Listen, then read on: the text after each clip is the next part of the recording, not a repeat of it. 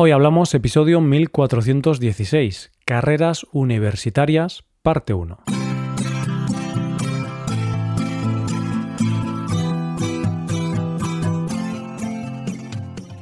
Bienvenido a Hoy Hablamos, el podcast para aprender español cada día. Puedes ver la transcripción, las explicaciones y los ejercicios interactivos de este episodio en nuestra web. Ese contenido te puede ayudar en tu rutina de estudio de español. Hazte suscriptor premium en hoyhablamos.com. Buenas, oyente, ¿qué tal? Hay jóvenes que cuando están en el último año de instituto lo pasan muy mal por un motivo en concreto. ¿Qué estudiar después? Hablo de esos jóvenes que tienen ansiedad por el hecho de que los demás saben o tienen claro qué quieren estudiar, pero ellos no. Es un momento en el que lo puedes pasar mal. Puedes tomar decisiones precipitadas y acabar estudiando una carrera que no te guste o que no sea para ti.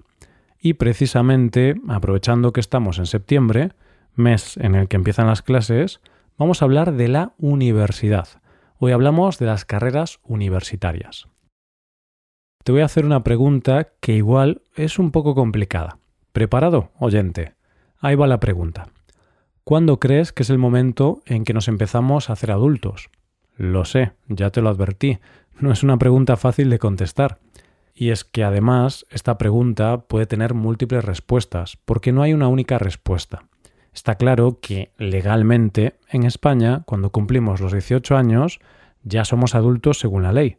Pero a nivel personal, yo creo que el hecho de ser adulto depende de cada persona.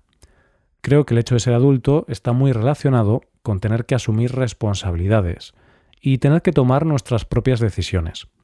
Es decir, cuando te independizas de tus padres, cuando empiezas en tu primer trabajo, que te permite vivir sin el sustento de tus padres, el momento en que te vas a vivir con tu pareja, el momento en que tienes hijos, el momento en que pagas una hipoteca. Estos son claros ejemplos de hacerse adulto. Reflexionando sobre este tema, pienso que empezamos a madurar en el momento en que tenemos que tomar una de las primeras grandes decisiones de nuestra vida, cuando tenemos que tomar esa decisión que parece que marcará un antes y un después en nuestra vida. Esa decisión que parece que decidirá nuestro futuro. ¿Qué decisión es esa? Es cuando tenemos que decidir qué queremos ser de mayores, cuando tenemos que decidir qué vamos a hacer profesionalmente. Estudiar una carrera, estudiar un ciclo, dejar de estudiar y ponerme a trabajar. Este es un momento importante es una decisión bastante trascendente para nuestra vida. Por eso yo creo que ahí empezamos a madurar. Vamos a dedicar este tema del mes de septiembre a las carreras universitarias en España, mes en que empieza el curso y mucha gente estará viviendo este momento exacto que relato. A lo largo de este mes vamos a ir viendo una visión bastante completa de las carreras universitarias en nuestro país, de diferentes carreras universitarias y sus posibles salidas laborales. Cuando hablo de salida laboral, me refiero a los posibles trabajos que puedes conseguir teniendo una carrera.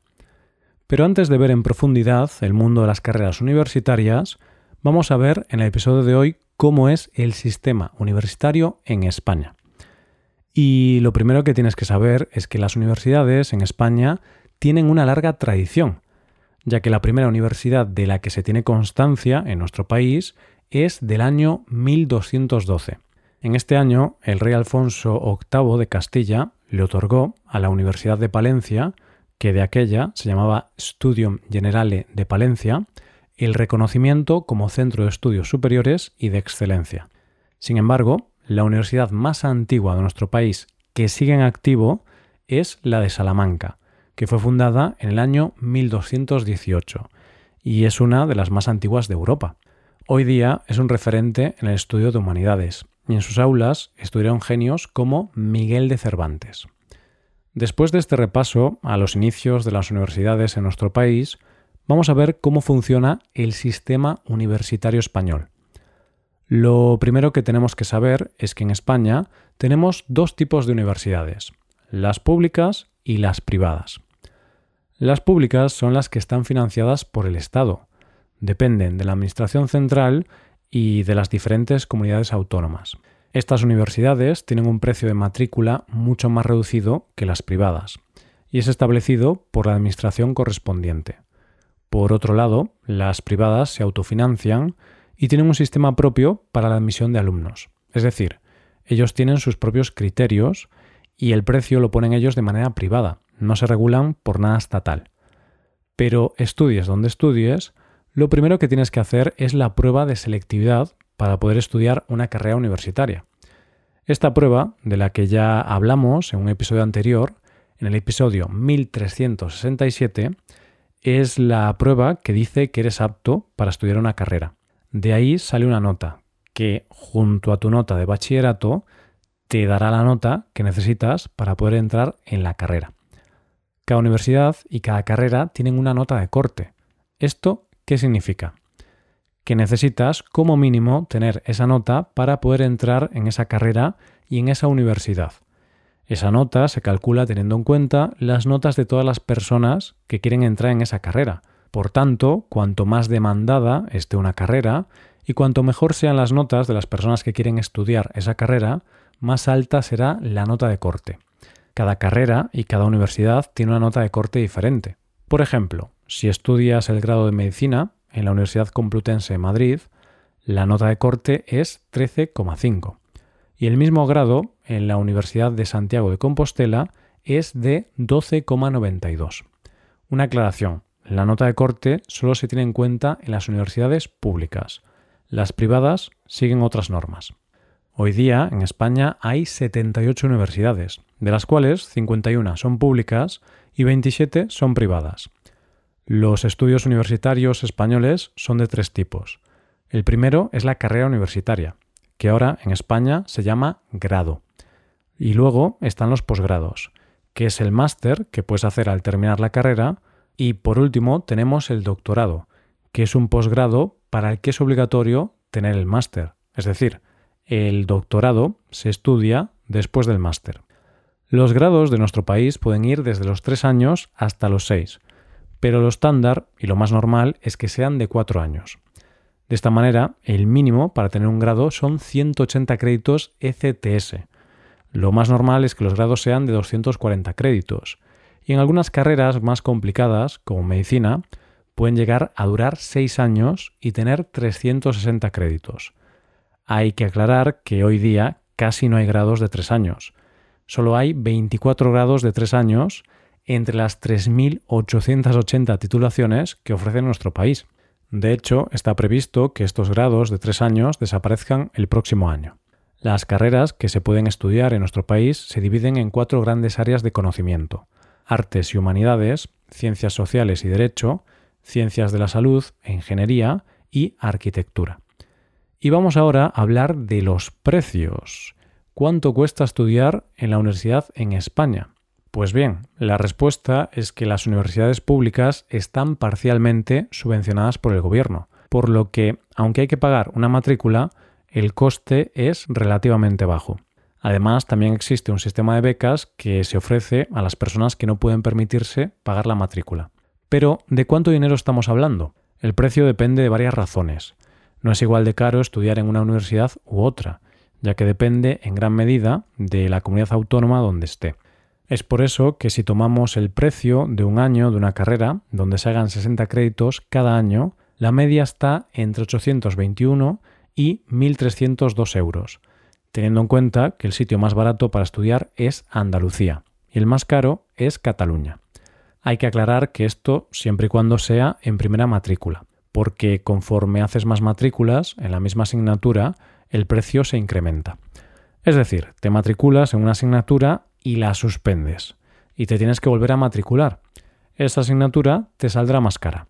Además, los créditos no son iguales en todas las carreras, porque para las asignaturas con más prácticas, sus créditos son más caros. Esto te lo estoy contando de las universidades públicas. Si hablamos de privadas, la cosa cambia las universidades privadas no están subvencionadas por el gobierno, por lo que los precios son mucho más elevados. Estudiar en una universidad privada puede costar desde los 5.000 euros hasta los 13.000 euros al año. Y puede que te preguntes, ¿hay mucha diferencia entre universidad pública y privada? ¿Es mejor la enseñanza en la privada? La verdad es que no sé muy bien qué responder a esa pregunta. No sé cuál es mejor. Supongo que habrá que comparar cada universidad en concreto, pero la realidad es que mucha gente estudia en universidades públicas. En España las universidades públicas tienen buena fama, no están mal vistas. No es como en otros países donde las universidades públicas son muy malas. En España eso no pasa. No sé cuáles son mejores, pero supongo que las universidades privadas, que tienen los precios más altos, ofrecerán unas instalaciones y unos servicios superiores, porque si no, no tendría sentido pagar tanto dinero. Hoy día casi todo el mundo tiene un grado universitario, por lo que muchos trabajos te exigen un posgrado, que suele ser el máster. El máster es un curso de especialización que suele durar dos años y que suele permitirte tener un trabajo mejor. Además, hay másteres muy específicos que tienen bolsa de trabajo propia, es decir, que el máster es el requisito para tener trabajo en la empresa que tiene un convenio de colaboración con el máster. Eso sí, no suelen ser baratos. Un máster de dos años puede costar aproximadamente un total de 1.200 euros hasta 5.000 euros en la universidad pública. Los másteres en la privada suelen costar como mínimo 7.000 euros. Así que, ya ves, oyente, llegar a la universidad te hace madurar mucho. Es una inversión de tiempo y de dinero donde vas a estar unos cuatro años de tu vida. Cuatro años de tu vida que van a depender de lo buena o mala que haya sido tu decisión sobre qué estudiar, porque eso es lo que separa que sea el paraíso o el infierno. Aunque si te equivocas de primeras no pasa nada, se puede cambiar y todo puede ir bien. Pero sí, creo que llegar a la universidad es la primera vez que empiezas a madurar, y con tanto estrés y tantos exámenes, probablemente también te saldrá tu primera cana, tu primer pelo blanco, otro síntoma de que también estás madurando. Y esto es todo por hoy, oyentes. Espero que os haya gustado mucho el episodio y espero que haya sido de interés. Muchas gracias por escucharnos. Por último, te recuerdo que puedes hacerte suscriptor premium para utilizar los contenidos del podcast en tu rutina de aprendizaje. Hazte suscriptor premium en hoyhablamos.com. Nos vemos mañana con un nuevo episodio sobre algún tema de interés. Muchas gracias por todo. Pasa un buen día. Hasta mañana.